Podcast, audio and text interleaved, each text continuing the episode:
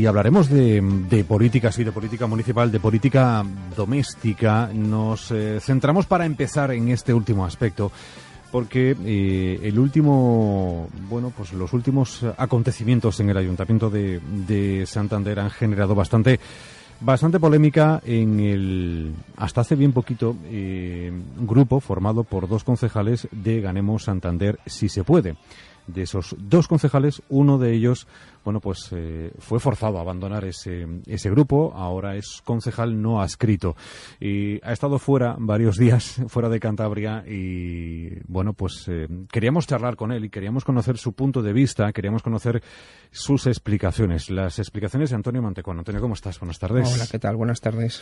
Bueno, concejal no adscrito ahora mismo.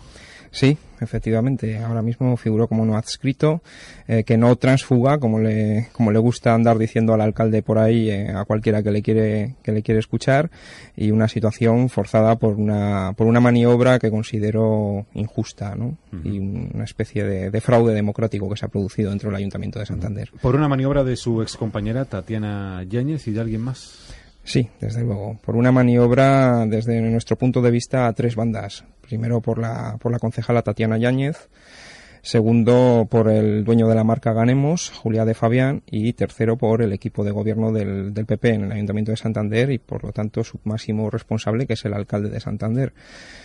Eh, la gente se preguntará por qué digo esto. Sí. Evidentemente, bueno, eh, hay una confluencia de intereses. Eh, en primer lugar, el, la primera pata del banco que he nombrado, que sería la concejala, pues ella siempre ha mostrado un, un gran interés, una gran ambición por, por, manejar el grupo municipal y el partido prácticamente, prácticamente a su antojo, por ostentar la, la máxima representatividad, eh, la portavocía, etcétera, y bueno, la consideramos eh, un peón útil más que otra cosa, que es víctima de su, de su ambición, en este caso, en manos de los otros dos. Eh, Julia de Fabián es el dueño de la marca Ganemos y, bueno, cuando nosotros eh, de alguna manera tuvimos que recurrir a una cobertura legal de un partido instrumental como es Ganemos, hay otros, desconocíamos eh, el perfil de la persona con la que estábamos, con la que estábamos hablando, ¿no? Él, y hay varias acusaciones por ahí, varias candidaturas que ya le han puesto demandas en los juzgados y que se están movilizando contra lo que es una extorsión permanente a gran cantidad de grupos municipales por todo el territorio de, del Estado, ¿no? Donde lo único que le interesa pues son los recursos económicos que él puede obtener, bien de liberaciones de portavocías, bien de, de atribuciones al grupo municipal en sí o, o para contratación de, de, personal auxiliar. Porque él como dueño de la marca reclama una parte de esas aportaciones. En este caso también las ha llegado a reclamar en el caso de la capital cántabra. Eh, él, eh, desde luego esa es la, la intención. Es decir, eh, lo que en otros sitios, por ejemplo, en el Ayuntamiento de Camargo, ha sido una extorsión directa y en toda regla, eh, que se suele producir allí donde en el grupo municipal, tanto si está formado por un concejal como si está formado por varios, eh, digamos que hay una, una posición de bloque en contra de estas prácticas delictivas, pues en este caso ya tenía un caballo de Troya metido dentro del propio grupo municipal y a lo que se ha dedicado es a desestabilizarlo, a buscar argumentos, motivos, contactos, connivencias para eh, echar a la parte que se, que se oponía a esta digamos a esto que es, es un delito en uh -huh. realidad lo que nos estaba pidiendo que hiciésemos ¿no? uh -huh. y luego la connivencia del equipo de gobierno vamos a ver aquí nosotros eh, sabemos que ha habido contactos eh, eh, seguro con la concejala entre la concejala y el equipo de gobierno del Partido Popular para aun cuando estábamos en el grupo mixto, tratar de deshacerse de, de, los auxiliares que teníamos nombrados o incluso de mí como portavoz del grupo mixto. ¿Con qué fin? Eh, ser ella. Ser ella lógicamente. Lo que pasa es que al estar en el grupo mixto la situación era la situación era otra, ¿no? Ahora que tenemos grupo municipal, pues todo ha sido más fácil, la, el manejo de los recursos queda absolutamente en sus manos y bueno, eh, las piezas se encajan por sí solas, ¿no? En la confluencia de intereses. Estábamos siendo una oposición muy molesta, eh, sobre todo por nuestro lado. Yo invito a quien tenga dudas de esto, pues que visite los perfiles eh, en redes sociales hablo de hablo de promoción ¿no? de cada uno de nosotros y ve a quien realmente ejerce una labor política crítica frente al equipo de gobierno o al alcalde eh, sí, porque la, al margen de la portavocía o no, quien ha llevado la voz cantante eh, en este no llega año de legislatura ha sido usted. Sí, sí, yo, eh, pero es que tampoco ha habido un trabajo por su parte. Es decir, cualquier concejal puede presentar propuestas y mociones y las podía haber trabajado, cosa que no ha ocurrido, ¿no? Entonces, éramos nosotros, digamos, la, yo y todos los compañeros que pertenecen a Santander si puede, porque Ganemos no tiene afiliados ni representantes aquí, es solamente un partido instrumental, quienes estábamos llevando eh, el mayor peso de la oposición, que creo que ha sido bastante eh, dura y meritoria a pesar de la, de la carencia de medios que tenemos ¿no? Eh, durante estos diez meses. Eso ha cabreado bastante a un equipo de gobierno que no está acostumbrado ni permite que se, que se lleve a cabo esta labor de oposición, no lo soportan, creen que la oposición está para aplaudir eh, su labor de gobierno y no es así, estamos para fiscalizarlo y lo que nos hemos dedicado es a denunciar sus, eh, sus, sus irregularidades o sus carencias, más bien, ¿no? Y esto no, no gusta. Señor Mante, con eh, una cuestión eh, le preguntaba eh, por qué ha existido, cuál es la justificación de esa connivencia que usted dice entre Tatiana Yáñez y el equipo de gobierno. desde el punto de vista de la concejala, lo ha explicado, pero ¿qué saca el equipo de gobierno con todo esto? Dejarnos en una posición de debilidad. Vamos a ver, de entrada, por ejemplo, los cargos de confianza que nosotros teníamos en el ayuntamiento eh, son cargos que tienen una elevada formación política. Entonces, el acceso a la información, a los recursos, su propio trabajo dentro del ayuntamiento, ahora no se va a poder llevar a cabo, ¿no? Entonces, eh, eso nos, nos debilita en cuanto a nuestra acción política. No es una cuestión de medios económicos lo nuestro. Nosotros estamos acostumbrados a trabajar sin medios, ¿no? Y haciendo política en la calle. Entonces, desde su perspectiva, eh, de partido, digo, hablo del equipo de gobierno desde su perspectiva de partido típico, etcétera, ellos creen que con esta medida nos debilitan sí que nos debilitan, pero no en el grado que ellos, que ellos opinan. Luego, el hecho de que, de, de, elaborar esta estratagema, ¿no? Eh, pretender eh, debilitar mi posición eh, públicamente. Ahí se ven las declaraciones que está haciendo el alcalde constantemente de que yo soy un trásfuga, de que yo estoy, me mantengo en el puesto por dinero, etcétera. Yo soy una persona que vive de su trabajo, tengo un sueldo, no quiero el dinero del ayuntamiento para nada, soy ingeniero técnico industrial, soy un profesional muy cualificado, y muy reconocido y por lo tanto es absolutamente falso, pero se trata de debilitar con este tipo de, problemas que a veces sí surgen en los partidos políticos por desavenencias o por lo que sea, eh, una, una posición que, insisto, estaba siendo eh, muy beligerante en su labor de oposición al, equipo de gobierno. Y luego eh, hay un, vamos a ver, hay un factor fundamental, ¿no? y, tiene que ver con, con, este equipo de gobierno en concreto y el alcalde. Y yo creo, y es el, eh, su actitud soberbia. Eh, la acción política que llevan a cabo se basa, eh, está fundamentada también en una actitud, o viene caracterizada por una actitud muy, muy soberbia. Entonces, el simple hecho de hacer una crítica, ellos no lo aceptan.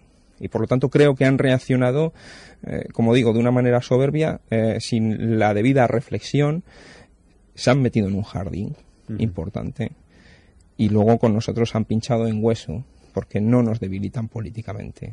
Cuando usted habla de nosotros, eh, ¿a quién se refiere? Porque me refiero a Santander si puede. Me refiero a todos los compañeros que han eh, trabajado, eh, dejado sus horas, sus recursos por este proyecto desde hace ya más de un año, desde hace ya casi un año y medio.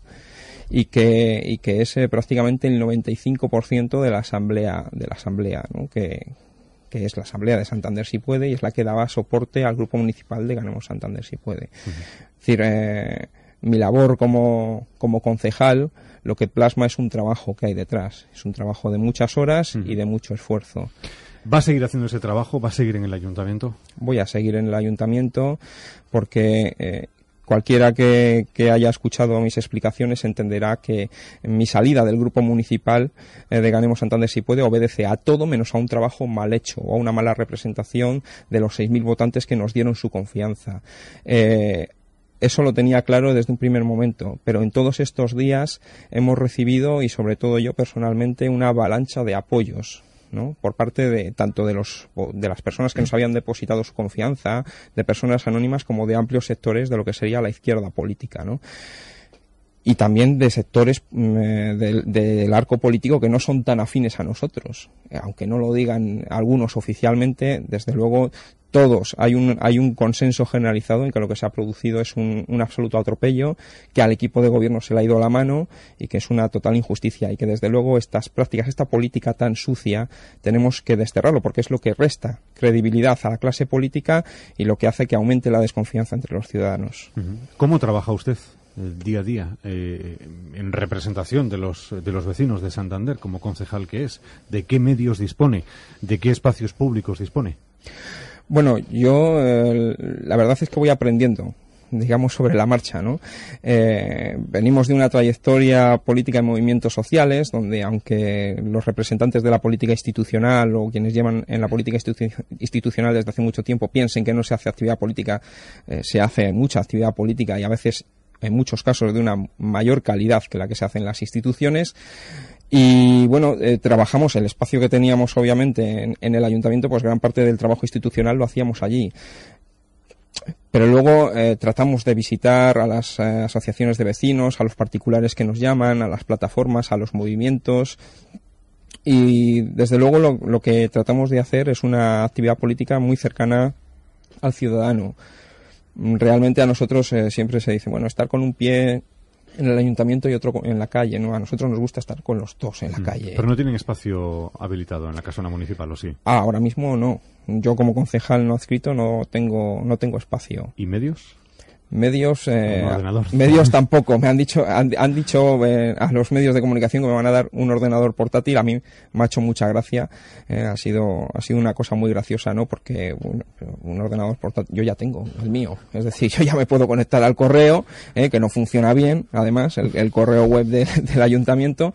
Pero claro vale pues me sentaré antes dije antes de, de que les preguntasen esto decía bueno yo me sentaré en las escaleras bueno pues ahora me sentaré con un portátil en las escaleras bueno, es, es un avance. Con dos portátiles. Bueno, con el, mío y el, con el mío y el suyo. Y seguro que el mío funciona mejor. o sea, no, no, no. Vamos a verlo. Yo lo voy a pedir. Es decir, no, no, puede ser que un representante público, ¿eh? no por el hecho de serlo, pero sí porque representa a los ciudadanos, no se le den los medios para trabajar. Es, lo que decía antes, estas prácticas políticas hay que desterrarlas. Oye, si queremos entrar en el debate político y hacer una confrontación de ideas, y aunque no llegamos a un acuerdo, pues por lo menos debatimos, vale. Y además el Partido Popular tiene prácticamente una mayoría absoluta. Esta, forma de hacer las cosas, esta forma de laminar a la oposición, dejándola sin recursos, simplemente porque hacemos nuestra labor de fiscalización, que es eh, muy necesaria, es una regeneración democrática continua, pues eh, la verdad es que el ciudadano no lo entiende. A ver si ellos son capaces de explicarlo.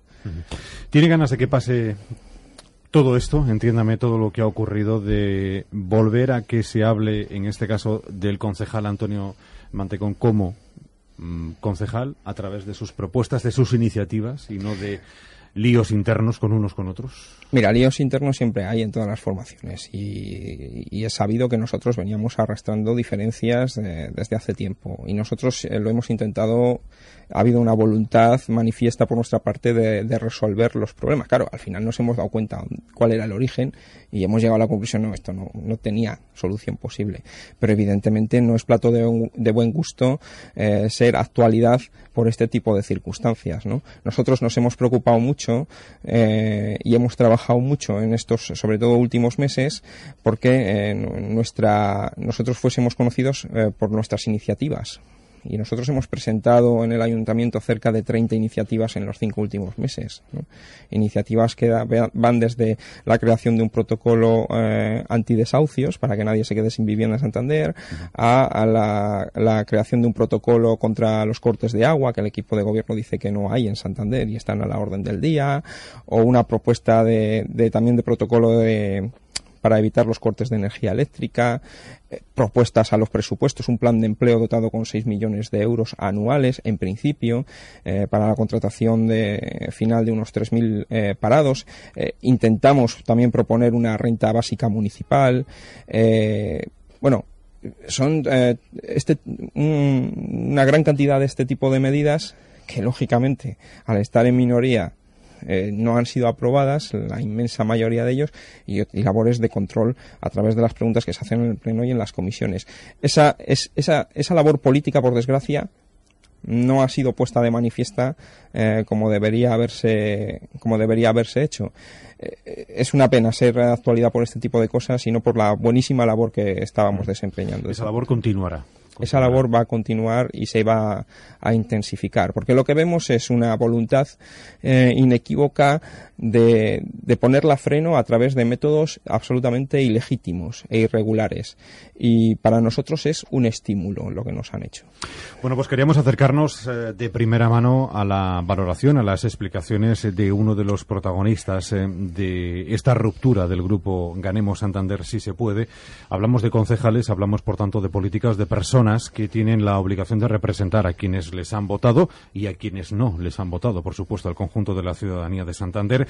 Hemos escuchado a Antonio Mantecón, hemos invitado, el mismo día que invitamos a Antonio Mantecón, hemos invitado también a la concejala de Ganemos, Tatiana Yáñez. Eh, no se ha empezado a una eh, próxima entrevista. De momento no tenemos eh, fecha ni, ni confirmación, pero por supuesto que también escucharemos sus explicaciones. Antonio, gracias por acompañarnos. Muy bien, gracias a vosotros.